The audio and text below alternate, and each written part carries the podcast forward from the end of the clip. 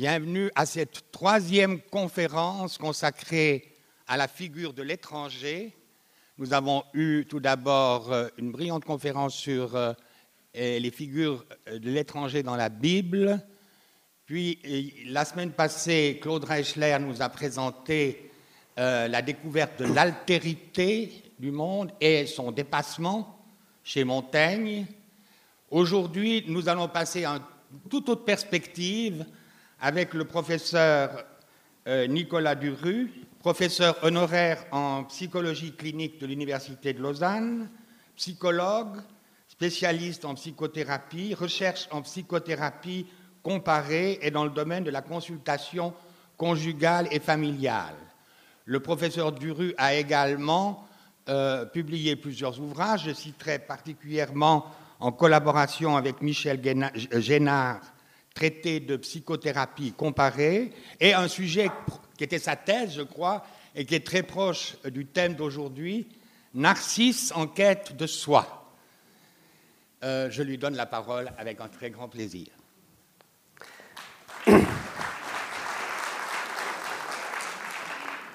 Merci, Monsieur Francillon, pour cette sympathique présentation et pour cet accueil à Connaissance 3, où je suis, il est vrai, pas tout à fait un étranger mesdames, Messieurs, comme vous le savez, il vient d'être rappelé, cet après-midi, c'est la psychologie qui est convoquée pour nous aider à mieux, je dirais, dévisager au sens propre du terme, c'est-à-dire regarder avec attention la figure de l'étranger. J'aimerais commencer par vous dire trois mots en guise euh, d'introduction. Le premier, c'est que cette conférence va s'inscrire pleinement, et je m'en réjouis, dans le sillage des deux précédentes. En ce sens que, comme le rappelait le père Schenker il y a deux semaines, l'autre, l'expérience de l'altérité, avec les deux pôles de l'étrangeté et de la familiarité, est une dimension inhérente et structurante pour toute existence humaine, impossible de dire l'homme sans dire comment il se situe par rapport à l'autre. Être sensible à cette euh, dimension anthropologique de la figure de l'autre invite plus particulièrement alors à s'y intéresser en termes d'identité et de construction identitaire. C'est ce à quoi je vais m'employer dans cet exposé. Qui est l'autre pour moi? Plus directement, quand je dis moi je, c'est moi qui, où est l'autre? Être soi-même, qu'est-ce que cela signifie? La psychologie a-t-elle quelque chose à dire sur ce sujet? Sans doute. Mais, et ce sera mon troisième mot en guise d'introduction, attention à ne pas abuser de la psychologie. Cela pourra vous étonner de la part d'un professeur de psychologie de faire une telle mise en garde. Mais elle est pour moi vraiment importante. Il y a aujourd'hui dans notre société, obéissant aux normes de l'individualisme, un risque constant de psychologisation de notre culture et de l'expérience humaine, c'est-à-dire un risque qui nous invite à décoder les événements humains essentiellement en termes d'émotions, de communication, de relations. Ne sommes-nous pas inondés par des articles sur le stress, l'estime, la gestion de soi, la performance, la résilience, j'en passe. Alors que l'analyse d'un comportement humain, s'il a toujours une dimension psychologique, ne peut se dispenser d'une approche également économique, sociologique, politique, linguistique, neurobiologique, etc., spirituel aussi, d'où mon titre, Un regard psychologique à articuler à d'autres regards. L'importance de l'autre est évidente dans plusieurs domaines de la psychologie. Par exemple, quand on étudie l'attachement, ou ce qui est appelé la théorie de l'esprit, à savoir comment l'esprit de l'enfant peut se mettre à la place de l'autre. Ou plus spécifiquement, ça c'est un domaine vraiment très très précis, les jumeaux. étude très intéressante. Comment se différencient-ils, les jumeaux homozygotes, puisqu'ils se ressemblent? Pour parler des frontières d'un espace psychique, on utilise en psychologie de manière qualifiée le concept de soi. Cela signifie-t-il qu'on vise un idéal de coïncidence avec soi-même, où l'autre est éliminé parce qu'étranger perturbateur Justement pas. Ce que je souhaite vous montrer dans cet exposé, c'est que l'autre joue un rôle important dans la construction identitaire de l'enfant qui va devenir adulte. Mais aussi, et de manière plus subtile, vous montrer, paradoxalement, que faire l'expérience d'un monde intérieur duquel l'autre n'a jamais disparu, si étrange et étrangères soient ces formes de manifestation, c'est peut-être ça la vraie identité d'un individu. Et qu'il s'agit, cet autre, de le reconnaître en nous pour vivre de manière satisfaisante ce qu'on pourrait appeler une identité plurielle. Alors pour ce faire, j'ai choisi deux champs d'études assez précis de la science psychologique qui nous font mieux comprendre la place de l'autre, je l'ai dit, l'expérience de l'altérité dans la construction identitaire d'un être humain. D'abord, dans le domaine de la psychologie dite développementale et cognitive, la question comment l'enfant se reconnaît, construit une image mentale de lui-même à partir, c'est une situation bien précise et intéressante, à partir de la confrontation à son image spéculaire, c'est-à-dire l'enfant confronté à son image dans un miroir, l'enfant se regardant dans un miroir. Comment à partir de là l'enfant va-t-il se reconnaître? Parce qu'au début, hein, il croit que c'est un autre que lui et il est en interaction réelle. Voilà la première question à laquelle on cherchera à répondre pour bien nous faire comprendre ce que c'est la construction d'une identité où l'autre a sa place, mais un autre étant un autre soi-même. Et deuxième domaine retenu, dans le champ de la psychologie affective et plus spécifiquement de la psychanalyse, comment l'enfant, à partir du désir de la mère à son égard, le désir crée du lien, intériorise-t-il ce lien, installant en lui-même, à son insu, dans son inconscient, la présence de l'autre. Et pour l'illustration de chacun de ces points, nous pourrons bénéficier d'un support vidéo. Alors, première partie de l'exposé, la confrontation de l'enfant à son image spéculaire. Vous connaissez peut-être quelques grandes figures de la psychologie du développement, appelée des fois aussi psychologie génétique. Piaget hein, a donné ce nom dans le sens de genèse. Piaget, Vallon, Gessel, ou plus proche de nous, un peu plus contemporain, quoi qu'il est décédé, je crois, les deux, Brazelton aux États-Unis et Zazo. Avec Piaget déjà, et de plus en plus depuis deux, trois décades, on montre en psychologie comment l'enfant est équipé biologiquement, dès le départ, pour traiter des informations qui le stimulent. Par exemple, première confrontation avec de l'autre, le sein de la mère. L'enfant est doté d'un réflexe de fouissement pour hein, arriver à décoder ce que c'est ce sein. Ou l'imitation très précoce chez l'enfant, une manière d'entrer dans la socialisation avec l'autre.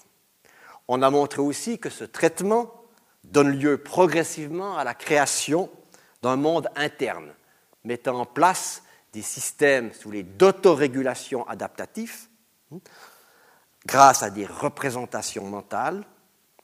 Et donc, c'est un petit peu comme si, imaginez-vous, une surface peau hein, se creusait en profondeur pour donner naissance à ce qu'on appelle, sans trop savoir ce que c'est, la vie psychique.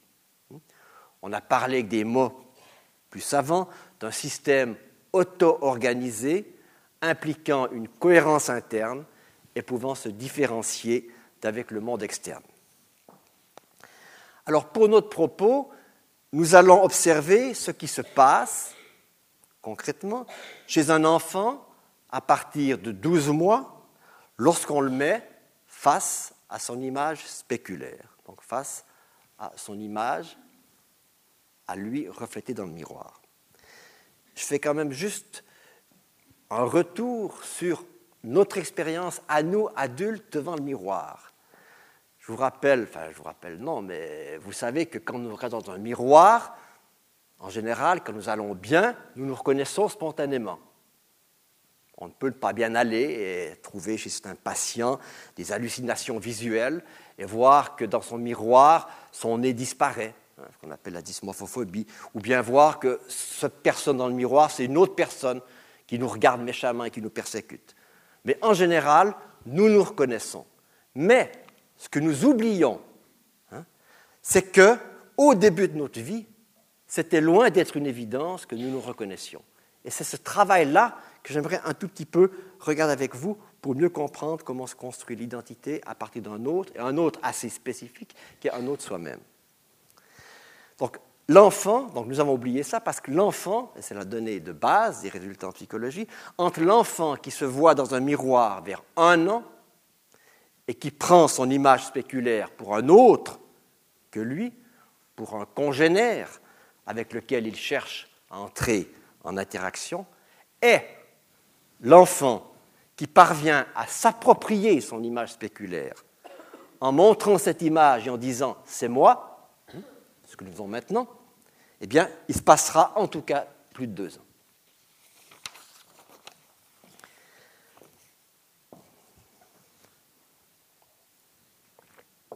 En suivant plusieurs développementalistes, et en particulier Zazo, donc ce grand psychologue français décédé à la fin du siècle dernier, et dont les études sur les jumeaux en particulier et l'expérience du miroir sont célèbres, on peut scander en trois temps le développement psychologique de l'enfant confronté à son image spéculaire, que l'on trouve résumé dans le tableau suivant. Je vais aller vite parce que les vidéos vont illustrer ça, puis je vais revenir avec un commentaire sur chacune des trois vidéos. Mais donc, première période, 10-18 mois, on observe des réactions sociales, comme si c'était une autre personne. L'enfant va tapoter le miroir, va essayer d'imiter la personne, et on va parler d'une non-identification à l'image spéculaire. C'est la période du réalisme. Suit une période intermédiaire extrêmement intéressante où l'enfant comprend, pas comprend, mais appréhende un peu différemment cet autre, parce qu'il y a une maturation biologique, et il commence à se poser la question, mais qu'est-ce que c'est? Et donc il y a des comportements d'étrangeté et de perplexité qui vont lui permettre, jusqu'à un certain point, de dire quelque chose. Il va non pas dire moi je, qui sera la troisième, euh, la troisième, le troisième temps, mais il va même arriver après un certain temps, vous voyez, 20, ça peut varier si d'enfant en enfant, selon leur âge mental, mais ça peut commencer à 20, 24 mois. Il va commencer à dire son nom, mais non pas dire moi je. Et puis vient une troisième période, à partir de 30 mois pour les plus euh, matures, jusqu'à 60 mois, hein, où il y a alors, on va dire, un comportement de reconnaissance et de conscience de soi dû à une intégration des expériences perceptives et proprioceptives. Je ne vais pas m'attarder maintenant sur ces termes, mais je vais y revenir parce qu'ils sont très importants pour comprendre ce stade final où l'enfant va sans difficulté se reconnaître. Voilà un petit peu le, parcours d'un enfant. Alors, pour illustrer euh, cette évolution, j'ai choisi pour vous trois extraits d'un film réalisé par Zazo en 1974, intitulé À travers le miroir. Regardons le premier extrait, duré environ deux minutes, qui concerne cette première période dite du réalisme.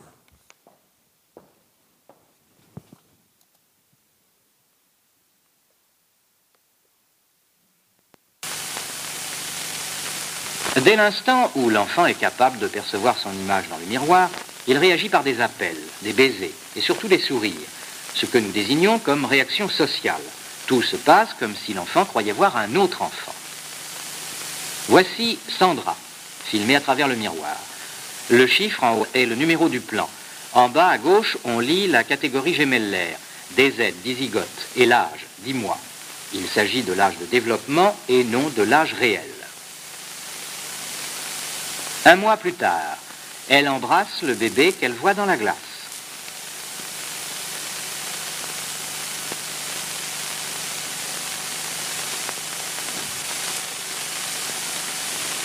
Voici Christophe, un jumeau vrai, MZ, monozygote.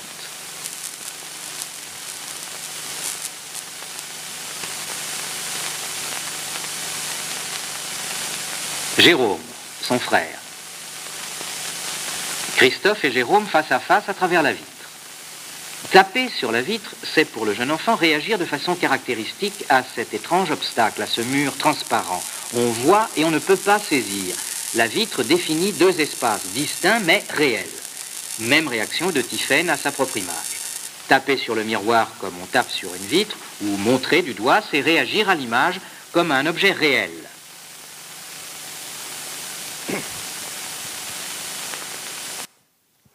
Donc ces images nous montrent que dans une première phase, l'enfant, ça a été dit auparavant, se comporte face à son image spéculaire comme face à un congénère, avec des réactions dites sociales. De manière, donc il tapote, il veut imiter, et là ce n'est pas montré sur cette vidéo, mais on peut observer que l'enfant des fois veut contourner, hein, ben, montrer, ou bien si on l'aide, aller voir derrière le miroir.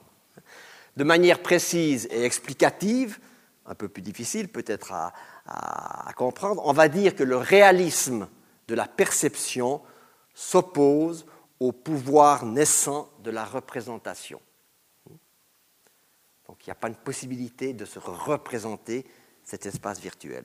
Il y a une exploration au-delà du miroir parce que cet au-delà est considéré comme réel. Il n'est pas encore virtualisé. Mais progressivement, on va vers la deuxième étape, la maturation neurobiologique de l'enfant va lui permettre d'être un peu plus fin dans la perception des comportements de ce double. Ce soi-disant autre ne réagit pas comme un vrai autre réagirait. En effet, c'est un autre que je n'arrive pas vraiment à imiter et qui par ailleurs m'imite trop bien. Hein, si vous réalisez devant le miroir, je pensez que c'est un autre, Lorsqu'on imite quelqu'un, cet autre vous accompagne dans l'imitation, renforce, il y a toutes sortes de, mécanismes et de circularité. Ce n'est pas ce qui se passe avec cet autre. Et l'enfant commence à, voir que c'est un autre qui se comporte bizarrement. D'où hein, ces sentiments d'étrangeté. Observons le deuxième extrait de film. Perplexité. On remarque que chez Emmanuel, non seulement la prise de contact avec le miroir, mais le sérieux avec lequel il s'observe.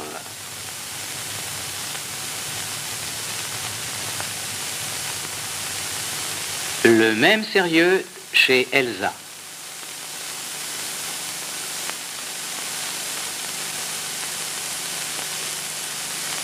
Sa sœur Alice.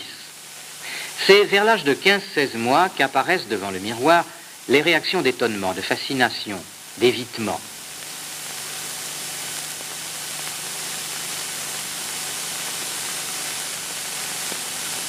Stéphanie. Les réactions d'évitement, de fuite, s'observent aussi chez le chien.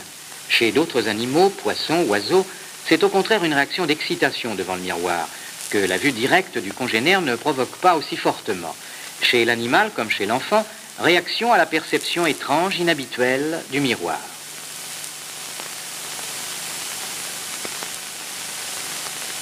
Corinne. Vers l'âge de deux ans, la réaction d'évitement s'observe chez tous les enfants, mais chaque enfant a son style propre. Le timide Hervé fuit son image, mais il lui jette des coups d'œil subrepticement.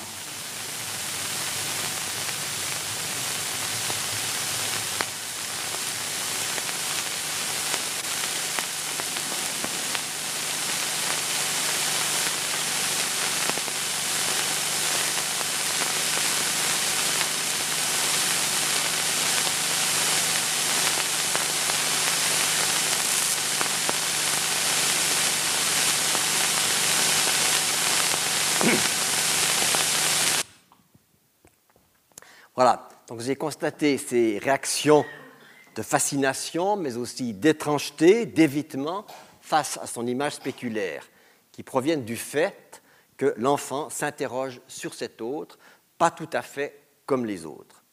Et il faut de plus noter que ce qui, je pense, augmente cet effet de, surprise, une chose qu'on oublie aussi un peu facilement, c'est que le visage est une partie de notre corps, avec une ou deux autres, mais vraiment le visage particulièrement, qui échappe entièrement à notre observation dans notre vie quotidienne, comme d'ailleurs la totalité de notre corps. Mais grâce à ces réactions justement dubitatives, empreintes de peur, l'enfant va pouvoir accéder à une première reconnaissance que c'est lui, sans qu'il ne puisse vraiment encore faire une réelle appropriation de cette image. C'est-à-dire, ce sera l'étape finale, c'est quoi une réelle appropriation de cette image? Faire un lien entre cette image spéculaire et sa source, à savoir lui-même. Pour bien mettre en évidence cette étape intermédiaire dans la reconnaissance de soi, les chercheurs ont imaginé une stratégie assez intéressante, c'est ce qui est appelé l'épreuve de la tache sur le nez. Une tache rouge est placée sur le nez ou l'aile du nez euh, de l'enfant, et on peut alors difficilement mettre en doute qu'il se soit reconnu dans le miroir lorsque l'enfant réagit en portant le doigt sur son nez maculé de rouge lorsqu'il se voit dans le miroir. Observons ces essais et ces erreurs.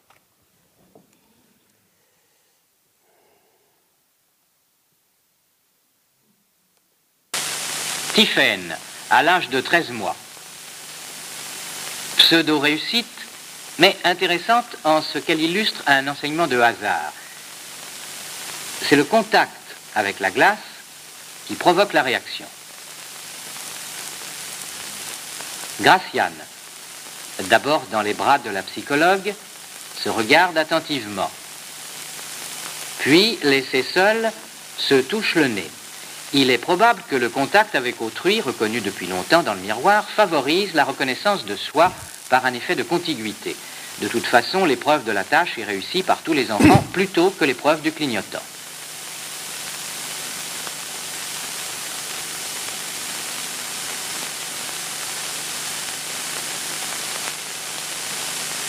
L'activité motrice du visage, manger par exemple, abaisse aussi, semble-t-il, le seuil de reconnaissance.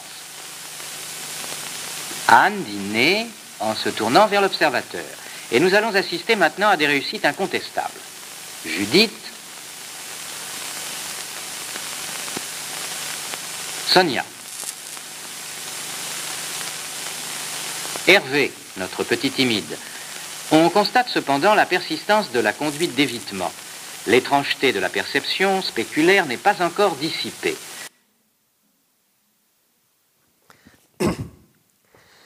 Donc l'enfant colle son nez, sa bouche contre le miroir, il examine les traces que son visage a laissées sur la glace, jusqu'à ce qu'il réalise que la tache se trouve sur son nez.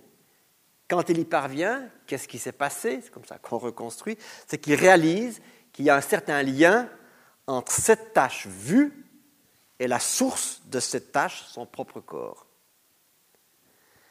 Mais la réussite à la tâche ne signifie pas, comme c'était dit juste à la fin, qu'il appréhende complètement l'au-delà du miroir comme un espace virtuel et symbolique. Cela sera possible dans cette troisième étape, je n'ai pas de vidéo, pas avant 30 mois, lorsqu'il sera capable d'intégrer une représentation cohérente de soi dans une représentation cohérente de soi, intégrer quoi? D'une part, l'expérience visuelle extéroceptive de son corps et son expérience proprioceptive. Je m'arrête sur ces deux mots. Hein. On va parler d'une perception extéroceptive lorsqu'on perçoit quelque chose en dehors de son corps et d'une perception proprioceptive lorsqu'on perçoit quelque chose dans son corps. Et devant la glace, ce qui se passe, c'est que l'enfant va mettre ensemble ces deux perceptions comme concernant la même chose. Quand vous faites un mouvement par imitation, hein, eh bien, vous allez sentir que c'est la même, hein, c'est le même qui est vu et sent ce mouvement en lui. Il y a donc, comme on a, les psychologues l'ont dit, une solidarité kinesthésique au niveau du mouvement entre la perception de mon visage et de mon corps vu en mouvement sur le miroir et le ressenti subjectif de ce mouvement. En d'autres termes encore, il n'est plus pris l'enfant dans le réalisme de l'image, il ne la traite plus comme si elle était au-delà de la surface du miroir, il fait le lien entre cette image et sa source lui-même. Alors, que retenir maintenant, au terme de ce premier point, de la confrontation de l'enfant à son image spéculaire pour notre thématique Trois choses. Premièrement, se reconnaître dans son image spéculaire, c'est-à-dire être capable de dire c'est moi en désignant cette image, est le résultat d'un long travail de coordination sensori-perceptivo-motrice, dont l'aboutissement est la production d'une représentation de soi, dite mentale. Si la confrontation avec l'autre est un passage obligé pour grandir et construire son identité, la confrontation avec cet autre très spécial, qui est son image spéculaire, s'avère particulièrement éprouvante. Il y aura des peurs, de l'étrangeté, mais féconde aussi, puisqu'elle favorise de manière privilégiée la construction d'une image de soi qui va intégrer ces deux types d'expériences perceptives. Deuxième chose qu'on peut retenir, nous apprenons aussi, et là on entre dans le paradoxe de l'expérience identitaire, que si nous différencier de l'autre, entendez, entendez, être soi-même et pas l'autre, se fait grâce à une représentation de soi, celle-ci vient quelque part nous dédoubler, comme nous nous dédoublons quand nous nous regardons dans le miroir, tout en étant capable de relier l'image spéculaire et la source de cette image. Nous faisons l'expérience dans notre matérialité physique et émotionnelle que nous existons, mais en même temps, nous faisons aussi l'expérience que nos représentations, telles des images spéculaires d'une réalité virtuelle, représentationnelle ou psychique, c'est aussi nous qui existons. Une identité, donc, sur fond de dédoublement. Comme humains, nous avons cette capacité, nous y accédons progressivement, à penser, à représenter la matérialité de notre expérience existentielle. Et enfin, troisième chose à retenir, cette expérience maîtrisée de la confrontation au miroir fait découvrir, entre autres choses, à l'enfant, le paradoxe là s'élargit, et cela va nous conduire au deuxième point qui nous reste à traiter. Sa capacité de l'enfant à pouvoir se reconnaître dans une image de lui-même lui fait réaliser, et réalisons-nous aussi, hein, euh, quand nous pensons à ce qu'on est, mis comme ça en relation euh, sociale, donc l'enfant va réaliser qu'il peut être mis en extériorité de lui-même, comme tout ce qu'il voit, qu'il a un corps visible comme les autres, et pour les autres, corps visible qui peut être l'objet du regard des autres. Et le voilà pris dans un jeu de séduction possible, le lot de tout être humain, comment être vu par les autres pour être aimé par eux. Comment correspondre à une image idéale de lui-même qu'il pense être celle qui plaît à l'autre qui le regarde. Si vous me suivez, dit plus simplement, comment transformer cette image pour les autres. Est-ce que cela vous étonne vraiment? Ben, Retournons à notre expérience d'adulte devant le miroir. N'est-ce pas cette image de soi qui nous préoccupe lorsque nous nous regardons dans un miroir et que nous cherchons d'une certaine manière, au sens propre et figuré, à maquiller?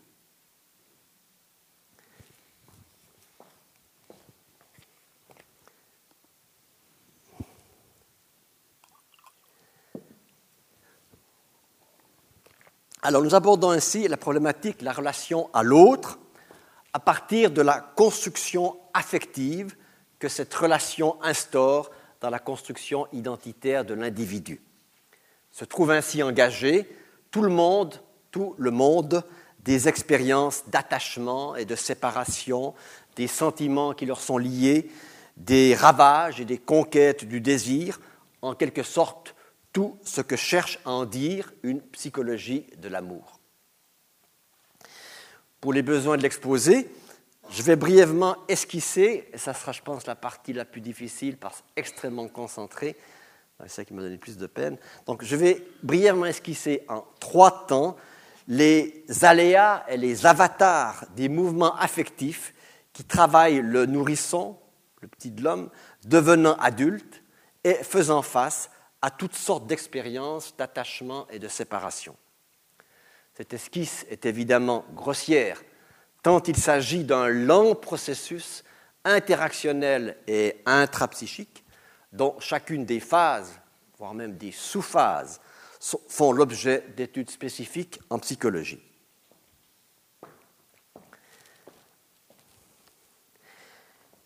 Le premier temps, le temps ou le moment de l'interaction. Le nourrisson vit dans la dépendance d'autrui pour la satisfaction de ses besoins. Il fait l'objet de soins maternels, je tendance à écrire mère, maternelle avec un grand M, c'est donc tous les, la mère et ses substituts qui donc euh, fournissent ces premiers soins hein, de base, aussi bien vitaux qu'affectifs. Donc, je disais que euh, l'enfant fait l'objet de soins maternels qui favorisent Hein, son attachement à l'adulte. Mais dans le monde humain, ces soins sont colorés, portés par le désir de cet adulte, qui va donner de manière très subtile une note personnelle à l'attachement. Chaque mère, avec un grand M, n'est pas simplement un biberon. Hein.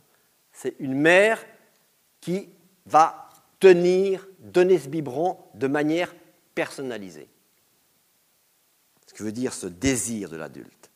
Si je prends l'exemple d'un nourrisson habitué à devoir, disons comme ça, manger au-delà de son besoin parce que la mère a besoin de beaucoup nourrir pour se sentir bonne mère, voilà, si vous voulez, un style hein, interactionnel, relationnel, qui va colorer la manière dont l'enfant est satisfait dans ses besoins vitaux. Ou un autre exemple d'un nourrisson que la mère laisse facilement, pas exagérément, mais facilement pleurer et crier pour qu'elle se sente peut-être davantage indispensable. Les scénarios sont multiples et se jouent dans l'inconscient du désir. Le nourrisson va alors apprendre à demander en fonction de ce que désire cet adulte. C'est là toute la subtilité hein, du désir qui vient colorer cette interaction. Mais pour grandir, le petit de l'homme ne doit pas faire seulement l'expérience de l'attachement, il doit pouvoir quitter, se détacher, aller explorer ailleurs. C'est le temps de la séparation qui se fera naturellement, plus ou moins douloureusement, il est vrai. Le désir de l'adulte va d'abord connaître des défections, ne sera pas toujours constant, et surtout, il est bon que ce désir pourrait dire, aille voir ailleurs. C'est-à-dire qu'il ne soit pas tourné que uniquement vers l'enfant pour que celui-ci n'en soit pas la proie. C'est tout ce monde du complexe d'Édipe, hein, où le désir de la mère doit pouvoir se tourner vers le désir du père, hein, euh, du conjoint, d'un partenaire, même d'un père symbolique, peut être un travail, un parti politique, mais ne, pas être uniquement hein, enfermant euh, l'enfant dans euh, ses satisfactions. comment le nourrisson fait face à ces premières trahisons, si on peut dire ainsi? C'est le temps de l'intériorisation, où le petit enfant va progressivement prendre à son compte la satisfaction par l'autre, en intériorisant le désir de l'autre à son égard, c'est-à-dire en le représentant fantasmatiquement dans des scénarios relationnels qu'il va construire.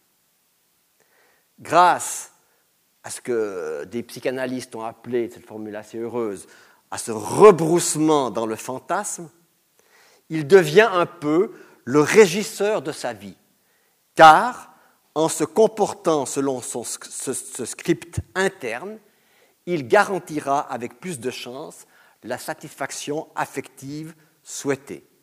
Par exemple, si je reprends ces deux nourrissons que j'ai un petit peu typés et caricaturés auparavant, mais l'enfant trop nourri va s'imaginer qu'il sera reconnu par l'autre s'il se montre bon enfant, petit ange, enfant sage. L'enfant ayant appris à longtemps pleurer, à pleurer longtemps, pour être satisfait, pourrait se construire, il y a mille scénarios aussi, pourrait se construire un personnage ou une personnalité d'enfant insistant, cherchant à s'imposer, à se faire remarquer, pour dire son besoin, pensant que c'est la seule manière de faire que l'autre va pouvoir le combler et se sentir le comblant. Les scénarios sont infinis et la production des romans et des films n'est pas près de s'arrêter. La psychanalyse, à laquelle je me réfère ici, insiste sur deux points pour bien préciser la nature de cette intériorisation. Et je trouve ça essentiel. D'accord, pas d'accord, et qui me semble donc important. Deux choses qu'il faut souligner, je m'excuse de charger un petit peu cette présentation de ces trois temps, mais pour bien comprendre, je pense qu'il faut aller dans ces, euh, dans ces alcôves hein, de, la construction identitaire. Ces scénarios relationnels, dit la psychanalyse, hein, que fabrique l'enfant pour essayer de s'autonomiser, de prendre distance, s'affranchir, ces scénarios relationnels sont toujours idéalisés, c'est-à-dire produits au détriment d'autres, comme si l'enfant les vivait comme les seuls possibles. Freud a une, expression euh, pas trop facile, pas trop difficile à comprendre quand il parle d'idéalisation. Il parle de surestimation amoureuse. Ces scénarios relationnels sont surestimés. Hein. on les met au centre, au détriment d'autres, permettant d'oublier du même coup la souffrance, l'échec, la séparation qui a poussé à leur production.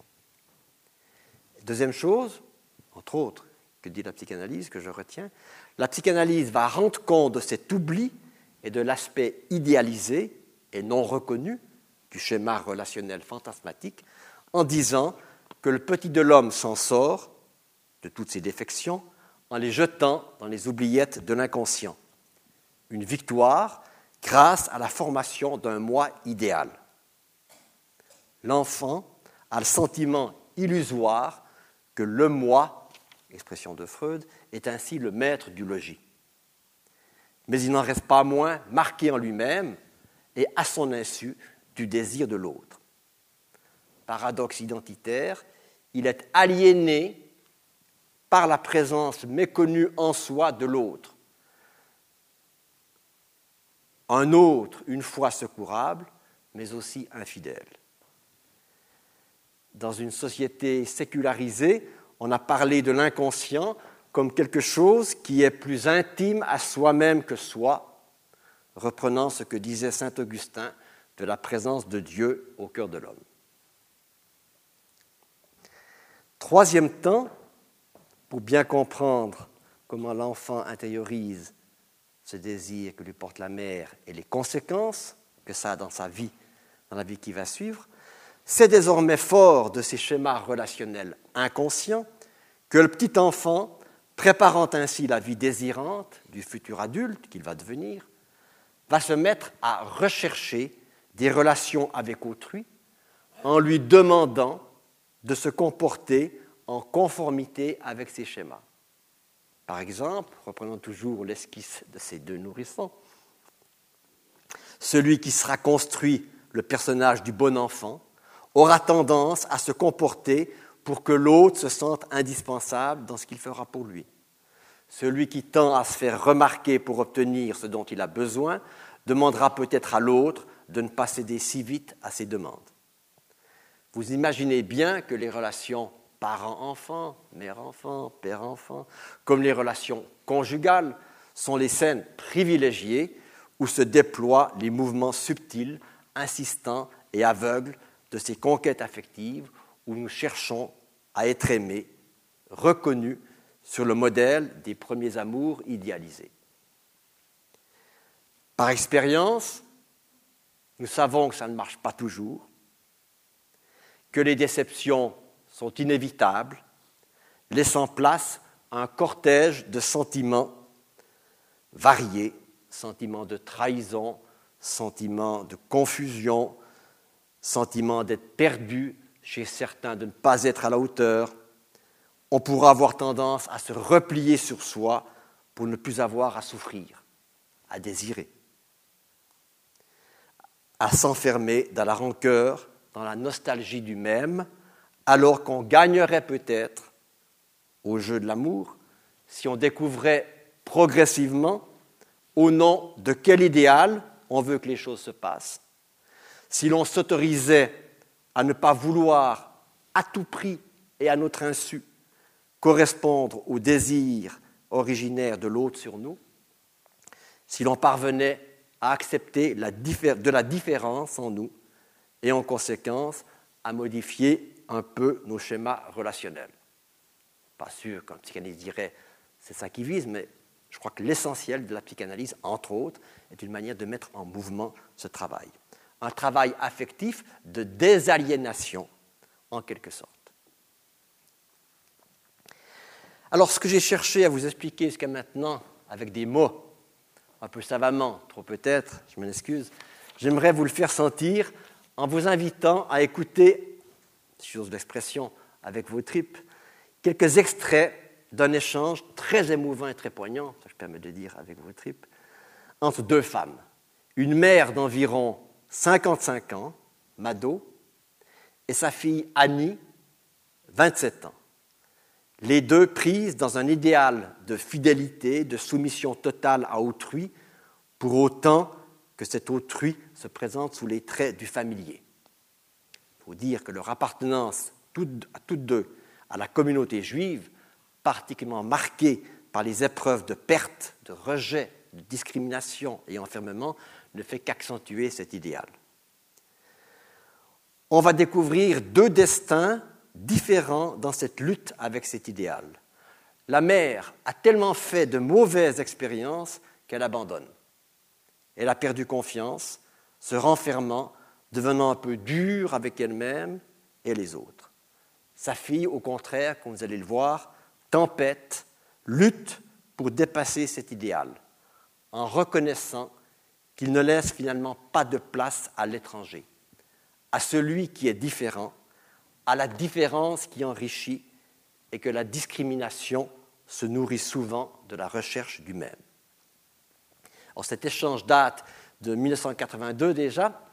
C'est une des toutes premières qui remplace toutes les thérapies. Je ne vais pas vous les montrer, mais disons des fois dans les formations, toutes des extraits de thérapie que j'ai pu faire ou de collègues, tellement je trouve ce document enrichissant.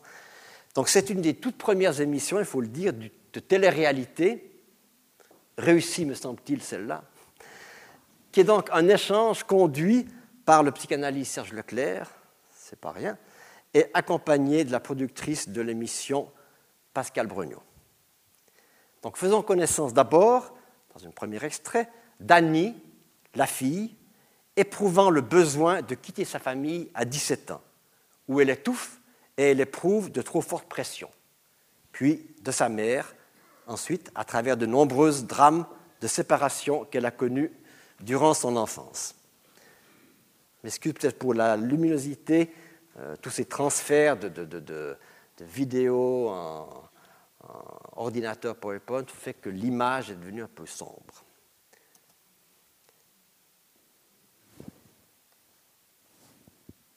Mais, mais, comment vous supportiez ce rapport de force? Vous avez fait quoi? Il a fallu absolument que je parte de la maison. C'était euh, pour moi le, le seul cheminement possible pour me libérer de cette, entrave, de cet, enfermement, et je suis partie. Vous aviez quel âge quand vous êtes partie? J'avais 18 ans, 17 ans. Mmh. Euh, j'avais des études ici, j'ai rompu avec mes études, j'ai recommencé, je suis partie en Israël, mmh. j'ai fini... Vous êtes de famille juive Je suis juive, mmh. nous sommes juifs. Vous êtes juif, oui. Euh, c'est très important. Oui. crois que c'est même le moteur de l'histoire. J'avais un très fort lien avec tout ce qui avait à voir avec le judaïsme dû à mon père. Euh, j'ai été pendant un temps, même en France, très très religieuse. Et j'avais l'impression que Israël, c'était en fait ma famille. J'étais acceptée comme moi et pas comme quelque chose d'autre. J'ai commencé mon adolescence en Israël, ma vraie adolescence. J'ai grandi et j'ai eu beaucoup de chance parce que je me suis aperçue que on pouvait arriver à trouver des relations avec des gens. Mais qu'est-ce qui vous avait donné l'idée que c'était difficile d'avoir des relations avec des gens? Mes parents. Parce qu'ils n'avaient pas d'amis. Parce que j'ai toujours entendu un message euh, qui s'appelait euh, tout ce qui est étranger, c'est-à-dire tout ce qui n'existe pas dans la famille proche, dans le microcosme familial, le père, la mère et l'enfant, c'est étranger, c'est dangereux, euh, il va se passer quelque chose de terrible, ils veulent quelque chose de nous, ils vont ou nous exploiter, ou nous mentir, ou nous, ou nous trahir, ou faire quelque chose, et ça c'est très typique. Mais qu'est-ce que vous avez donc fait alors? Donc Serge Leclerc demande qu'est-ce que vous avez donc fait? Ce qu'elle a fait, c'est pas mal du même. C'est épouser un juif allemand qui l'a conduit à aller vivre dans une communauté juive à Munich, fermée sur elle-même, mais elle va là encore, une nouvelle fois, rugir comme un lion en cage. Mais avant de retrouver Annie, écoutons d'abord sa mère, Mado, qui en été 1939, à l'âge de 4 ans, s'en va en Roumanie pour des vacances chez sa grand-mère maternelle, juste avant la déclaration de la guerre. En août, les portes se referment sur elle. Elle se trouve bloquée en Roumanie et coupée de sa famille en France. Elle évoque dans ce prochain extrait comment, à un moment, sa grand-mère la confie à une de ses employées avec pour mission de la faire échapper au ghetto.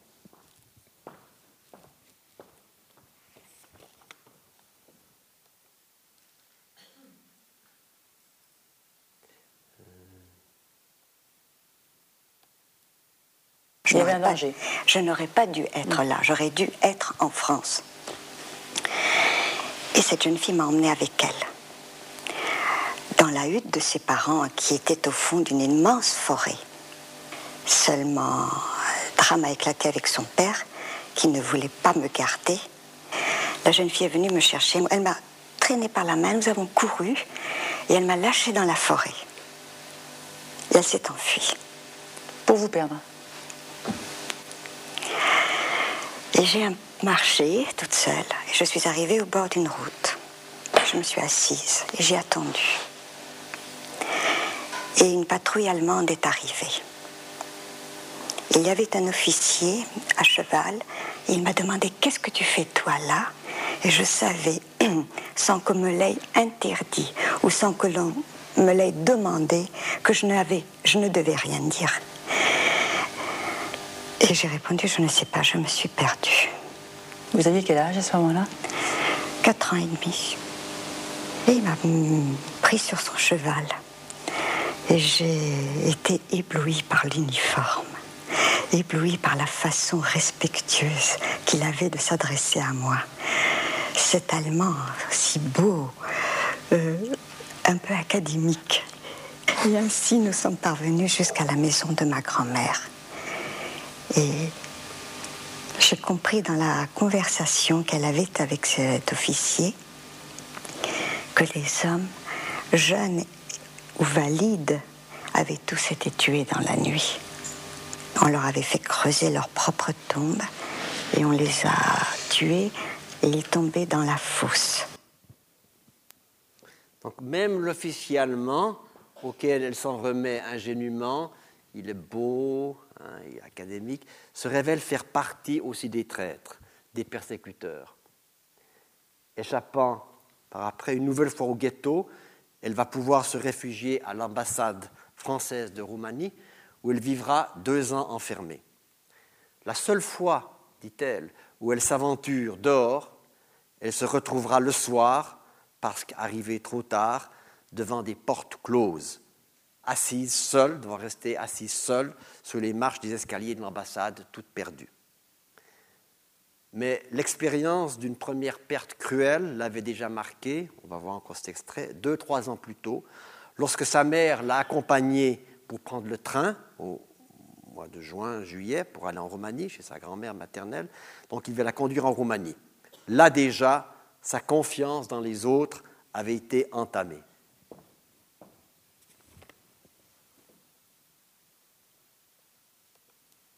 Confiance aux autres. Les adultes ne comptaient plus pour moi. Je savais que je ne pouvais pas leur faire confiance. Maman m'avait envoyé en Roumanie sans que je, sache jamais que j'allais partir. Peut-être avait-elle voulu m'épargner, mais je crois qu'un enfant a besoin d'être averti. Et un enfant sent et comprend beaucoup plus de choses qu'on ne le croit. Mais justement, comment vous aviez pris le fait que tout d'un coup, on vous expédie comme ça en Allemagne, sans, euh, sans vous prévenir avant et sans vous le dire? Je suis dans le train en partance vers la Roumanie. ma mère est sur le quai.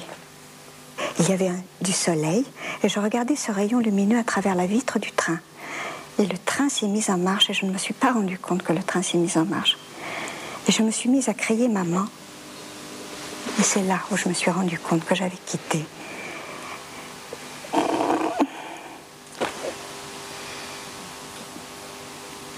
Le monde avait basculé.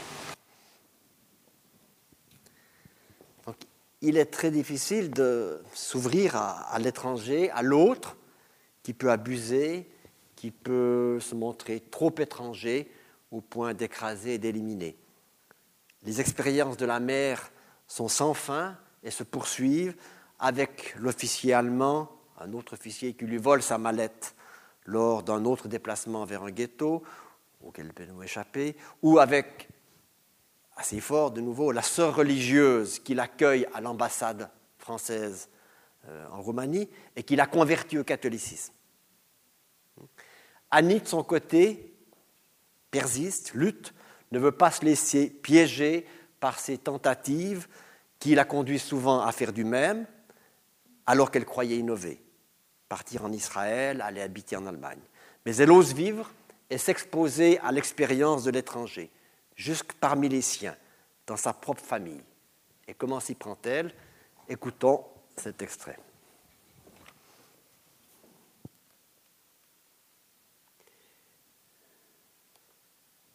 Vous vous sentez une étrangère dans la famille de votre mari? Je me suis sentie une étrangère. Et je me, suis je me suis bagarrée et je me sentais pas bien dans ce clan et je me sentais pas bien dans ce ghetto et je me rendais compte que j'étais de nouveau enfermée et j'étais comme un lion en cage. Et, et j'ai cherché un autre mode de sortir de cette cage que de la briser. Je suis sortie par la petite porte. Puis c'est devenu une grande porte. Mon, bouleversement, ma petite révolution, c'est que je me sens me sentir autre n'est plus une tare. Tu as quand même franchi un pas par rapport à moi. Je n'avais pas de grand, plus grande aspiration que celle-ci. Être un des leurs. Voilà.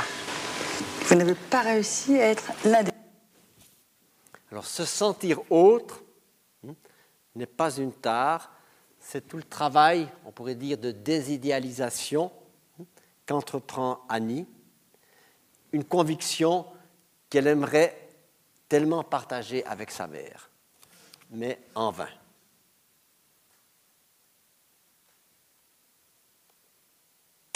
Ça c'est le même, ça c'est le même cercle vicieux.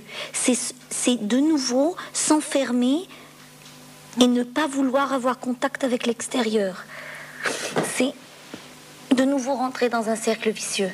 C'est possible que cela me coupe de certains êtres. C'est même pas seulement de certains êtres, on peut pas. C'est même probable. C'est même probable. Tu as raison. Tu as parfaitement raison. Mais le prix que j'aurais à payer pourrait être à nouveau tellement dur, tellement lourd, et si, que je préfère ça. Et si tu essayais autrement Et si tu essayais autrement Une fois Je ne veux plus me faire souffrir. Et par conséquent, je mets des barrières autour de moi et les autres ne pourront plus m'atteindre. Mais de temps en temps, je fais une petite sortie. La preuve, c'est que je suis venue vous voir. C'est tout. On verra. C'est comme s'il y avait que oui ou non et noir et blanc. C'est comme si tu pouvais pas de nouveau dire oui ou non. C'est comme s'il n'existait que des choses extrêmes. Hélas pour moi, oui. Et alors, qu'est-ce que vous proposeriez, vous? Parce que vous avez l'air de lui, de lui dire non, c'est pas comme ça, il y a d'autres solutions. Je lui souhaite d'avoir le, courage de sortir de ça, de se dégager de ces barrières. Parce que c'est les mêmes barrières dans une communauté, à l'intérieur d'une famille, ou celles qu'on met autour de soi. Ce sont les mêmes. Et la seule manière de sortir, c'est d'enlever les barrières. Pour moi, le ghetto, il existe au niveau d'une communauté, peut exister au niveau d'une famille, et il existe, il est intériorisé à l'intérieur de soi-même. Mais c'est. Quand je sens son ghetto, Oui. j'ai mal. Parce que d'abord, je me sens discriminée. Discriminé, oui. Et puis parce que je lui souhaite de sortir. Peut-être parce que si elle sortait de son ghetto, elle viendrait vers moi. Alors, être soi-même, on pourrait dire, en essayant de lever les barrières d'un pseudo-soi, hein, d'un soi ghetto, c'est travailler euh, à une certaine désidéalisation, c'est renoncer aux extrêmes, au noir ou blanc. Encore cet échange entre Annie et sa mère. Dernier extrait. Tu bouges, moi je ne peux pas bouger. Je ne peux pas parce que je ne sais pas marcher à ton rythme. Je ne sais pas. Marche au tien. Mais je ne sais pas marcher de la même façon que Lève, toi. marche au tien de rythme, à ton rythme. Mais je n'ai pas de rythme. Je suis restée assise, moi. Lève-toi. Je suis restée assise dans cet escalier. Je ne me suis pas levée. Toi, tu t'es levée. Tu as allumé la lumière, tu l'as éteinte. Tu es montée, tu es descendue. Moi, non. Tu J'ai attendu le temps. Tu sais qui quel passe. effort ça demande de se lever Mais Yanni, c'est pour ça que je t'admire. Mais c'est pour ça que je t'admire. Si tu étais comme moi, crois-tu que je t'admirerais Que je t'aurais demandé de venir avec moi ici Regarde, maman. La souris et le lion. Regarde. Tu dis que je suis forte, que je suis. que je me lève, que je marche, que je suis un bulldozer, que je fais. Je fais pas toujours. Et il y a des moments. Non, oublie ça. Oublie-le. Fais comme si c'était pas ça. Regarde ce que je suis. Et je me lève. je dois faire comme si? C'est pas vrai. Et on repart par le début. Non. Si tu oublies une fois l'image que je suis un lion et que peut-être j'étais peut-être un- une, peu- une souris un peu plus grosse que toi, mais peut-être aussi une souris, mais que des fois même les souris ça marche.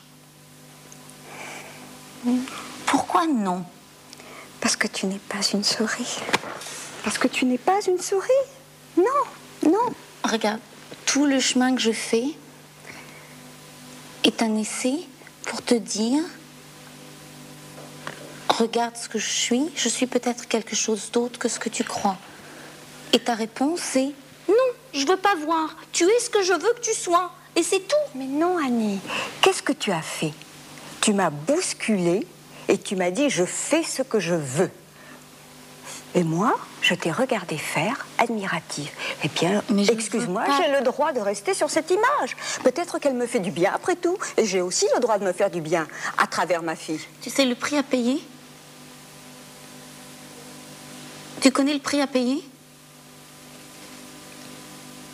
Tu sais quel est le prix à payer? D'une admiration de loin Reste mon image, ne bouge pas de ce que tu es. Ne dévie pas de ça. Tu sais quel est le prix à payer? Oui, je le connais. Quel est le prix à payer, Je maman? le connais. je Quel est déjà- le prix à payer? Je l'ai déjà payé. Quel est le prix à payer? Je l'ai déjà payé. Dis-moi le nom. Éloignement. Entfernung. Fernung. Von fern. Et puis l'autre prix de l'éloignement, c'est d'être seul. Parce que quand on est assis au milieu des escaliers et qu'on ne se lève pas, on ne sait pas que si on ne se lève pas, on va, on va rester seul. Et on attend toujours qu'il y a enfin maman qui arrive pour nous sortir des escaliers. Et peut-être elle est dans la cuisine et la porte est fermée. Donc, Annie insiste, hein, tu sais le prix à payer quand on idéalise trop, peut-on dire, Yann et à sa mère, quand on admire trop l'autre. Un jour ou l'autre, la solitude, l'éloignement Entfernung, on pourrait ajouter Entfremdung, l'aliénation. Et Annie poursuit, dans ce même extrait, Où je suis maman pour toi? Qu'est-ce que je suis moi? Est-ce que j'ai le droit d'exister sans ton histoire Avec mon histoire, qui est aussi un morceau de la tienne? Les questions que pose Annie à sa mère sont celles qui peuvent résonner en tout être humain en quête de soi. Il est temps de conclure. J'en ai dit assez, je pense, pour aujourd'hui si tant il est possible, bien sûr, de conclure au sujet d'un questionnement sans fin. Je le ferai une nouvelle fois, selon la bonne habitude du professeur, en trois points.